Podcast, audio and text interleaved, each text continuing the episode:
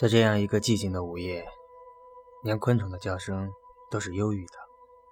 我会突然想到古人的那些诗意被贬，我会突然想到过去的爱人，我会突然想到时间一刻不停，我会突然想到眼角的皱纹。然后我发现，我是一个诗人，一个哲学家。忧郁不可怕，失意也不可怕，因为我们是人。是介于动物和超人的一个过渡，我们最终会变成超人，然后像尼采一样大声地喊出：“我是太阳。”约翰列侬之所以是约翰列侬，不是抽奖抽来的，因为他生来就是，他是一位英雄。最近看了两部电影，一部是由阿什顿·库彻主演的《乔布斯》，另一部是由迈克尔·法斯宾德主演的《史蒂夫·乔布斯》。那么今天。就来讲讲另外一位英雄，史蒂夫·乔布斯。乔布斯是个艺术家，一个努力创造美的伟大艺术家。乔布斯常常让我想起的一个人就是梵高。梵高的一生其实很简单，就是喜欢一切美的事物，并且努力在画布上最好的呈现他对美的理解。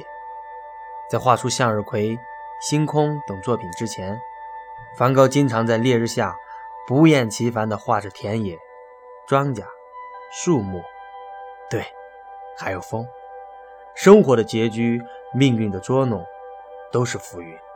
他只是向着天空，张开双手，去追求属于他的最美的那颗星星。欢迎收听电影偷窥狂。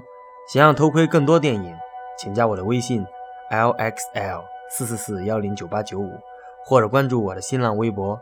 电影侠说到乔布斯，我马上联想到的就是那个被咬了一口的苹果。这个苹果是亚当和夏娃当年在伊甸园偷吃的那个禁果，这也是砸到牛顿的那个苹果，这还是计算机之父图灵当年吃下的那个毒苹果。电影是这样刻画乔布斯的：乔布斯非常自私，为了事业，女朋友怀孕他也不管，反而变成了他的痛苦。他把怀孕的女友拒之门外。他是变革者，他总是要走在所有人之前。他不近人情，只讲工作，不讲友谊。他是一名独裁者，对于权力有着疯狂的欲望。他是一名完美主义者，即使是看不见的电路板，他也必须让它看上去对称，有美感。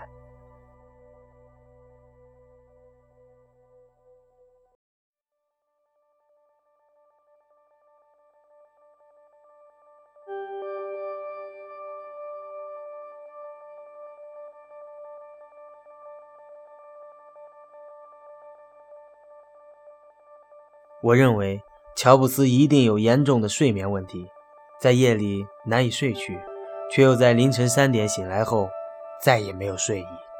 乔布斯一定非常讶异，他并不快乐，他想融入人群，被他人接受，可是他从未成功过，所以他变成了一个独裁者，一个控制狂，一个英雄。为了融入人群，他不惜控制人群。乔布斯一定朋友很少。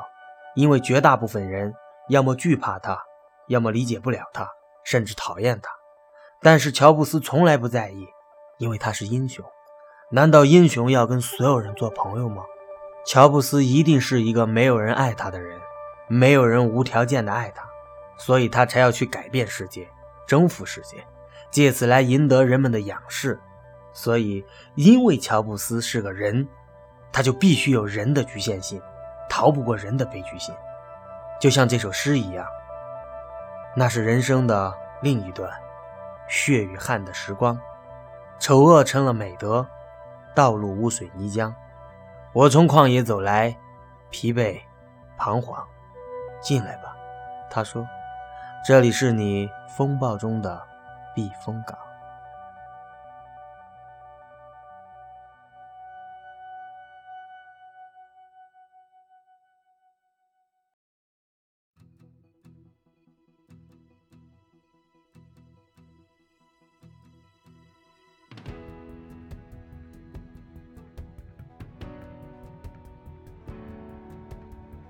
这两部电影都是属于天才和疯子的电影。